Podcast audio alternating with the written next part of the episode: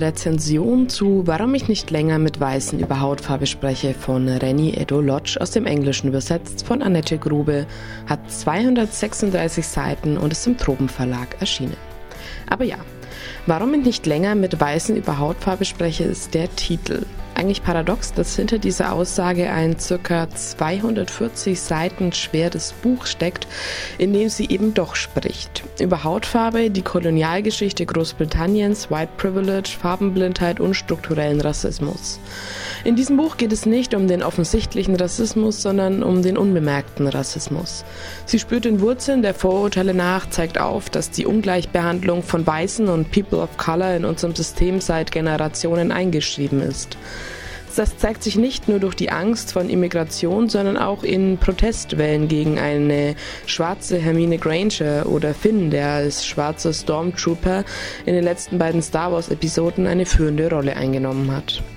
Rassismus ist nicht nur etwas, das bei Nazis und offenen Rassisten zu finden ist, sondern auch bei vermeintlich toleranten Menschen auftaucht. Renny Edolodge räumt auf mit den linksliberalen und weißen FeministInnen, die durch Aussagen und Haltungen manch einem Rassisten in die Hände spielen. Angefangen hat alles, nachdem die Autorin 2014 einen Blogpost mit genau diesem Titel veröffentlicht hat. Die Reaktionen waren laut. Dieser Blogpost ist im einleitenden Kapitel des Buchs zu finden, ebenso wie die Erklärung, warum sie nicht mehr mit Weißen über Hautfarbe spricht. Und dann tut sie es doch. Das Kapitel endet mit dem Satz, wir können es uns nicht leisten zu schweigen. Dieses Buch ist ein Versuch zu sprechen.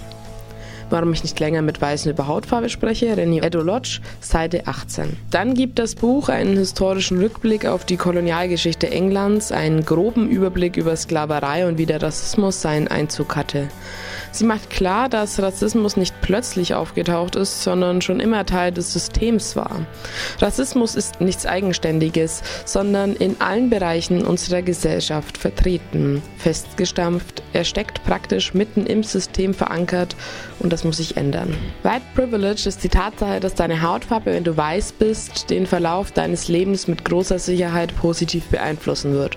Und du wirst es wahrscheinlich nicht einmal bemerken. Seite 98. Damit ist vor allem nicht gemeint, dass alle Weißen im Luxus aufwachsen, sondern dass deine Chancen auf ein Vorstellungsgespräch sehr viel größer sind, wenn du einen britisch klingenden Namen hast oder eben in unserem Fall einen deutsch klingenden, statt eines afrikanisch oder asiatisch klingenden. Es kann nicht von einem diskriminierungsfreien Miteinander die Rede sein, bei dem nur die Leistung und nicht die Herkunft eine Rolle spielt. Es käme einem Selbstbetrug gleich, würde man glauben, dass die homogene Schwemme weißer Männer mittleren Alters, die derzeit die höheren Ränge der meisten Unternehmen verstopft, allein aufgrund ihrer Begabung dort angespielt wurde. Wir leben nicht in einer auf Leistung gegründeten Gesellschaft und vorzugeben, dass harte Arbeit immer zum Erfolg führt, ist ein Akt vorsätzlicher Ignoranz.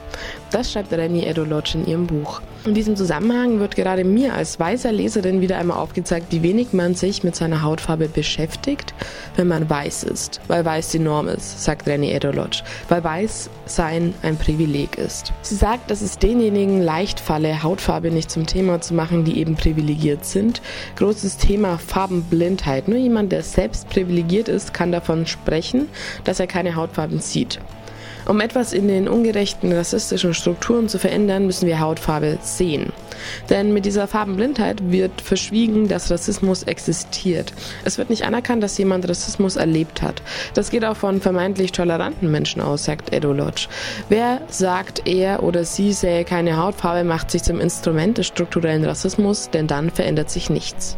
Am Ende ordnet sie den unbemerkten Rassismus ins aktuelle Zeitgeschehen ein, mit Trump und dem Brexit, dem Erstarken der rechten Parteien in Europa und der großen Angst vor den Geflüchteten, die irgendwann die weißen Briten auslöschen werden werden, laut dem früheren Vorsitzenden der British National Party, Nick Griffin. Aber warum will sie nicht mehr mit Weißen über Hautfarbe sprechen? Sie will mit Weißen nicht mehr über Hautfarbe sprechen, weil diese das verleugnen. Sie sagen, dass Hautfarbe doch keine Rolle mehr spielt, denken nicht darüber nach, sehen das systematische Problem nicht mehr. Dieses Buch wurde zum Katalysator. Jetzt kann die Debatte richtig beginnen. Ich betrachte mich als Teil einer Bewegung und ich glaube, wenn dich tief berührt, was du in diesem Buch liest, dann bist du auch Teil dieser Bewegung. Es geschieht genau jetzt. Warum ich nicht länger mit Weißen über Hautfarbe spreche, René Edolodge, Seite 236. Ja, das schreibt sie im letzten Kapitel. Sie zitiert Terry Pratchett und sagt, dass das genau das zusammenfasst, den Kampf der Antirassisten. Es gibt keine Gerechtigkeit, es gibt nur uns. Rennie Eddo-Lodge ist eine britische Kolumnistin und Journalistin mit dem Schwerpunkt Feminismus und Rassismus. Ja, mein Fazit. Ich lese nicht allzu viele Sachbücher, aber das hat mich hier irgendwann von überall her angesprungen und seitdem es in deutscher Sprache erschienen ist, dachte ich mir, okay, let's go. Ich habe es dann einfach gekauft und well ein bisschen gebraucht. Es ist nicht einfach geschrieben, teilweise sind das ewig lange, echt komplizierte Sätze, die mich im Flow gestört haben. Inhaltlich auch relativ schwere Kost, aber eben sehr, sehr wichtig. René Odolodge bringt es auf den Punkt, eigentlich, was es bedeutet, als schwarze Frau in einer relativ weißen Gesellschaft zu leben und das System nach wie vor von Rassismus geprägt und leider sehr durchzogen ist.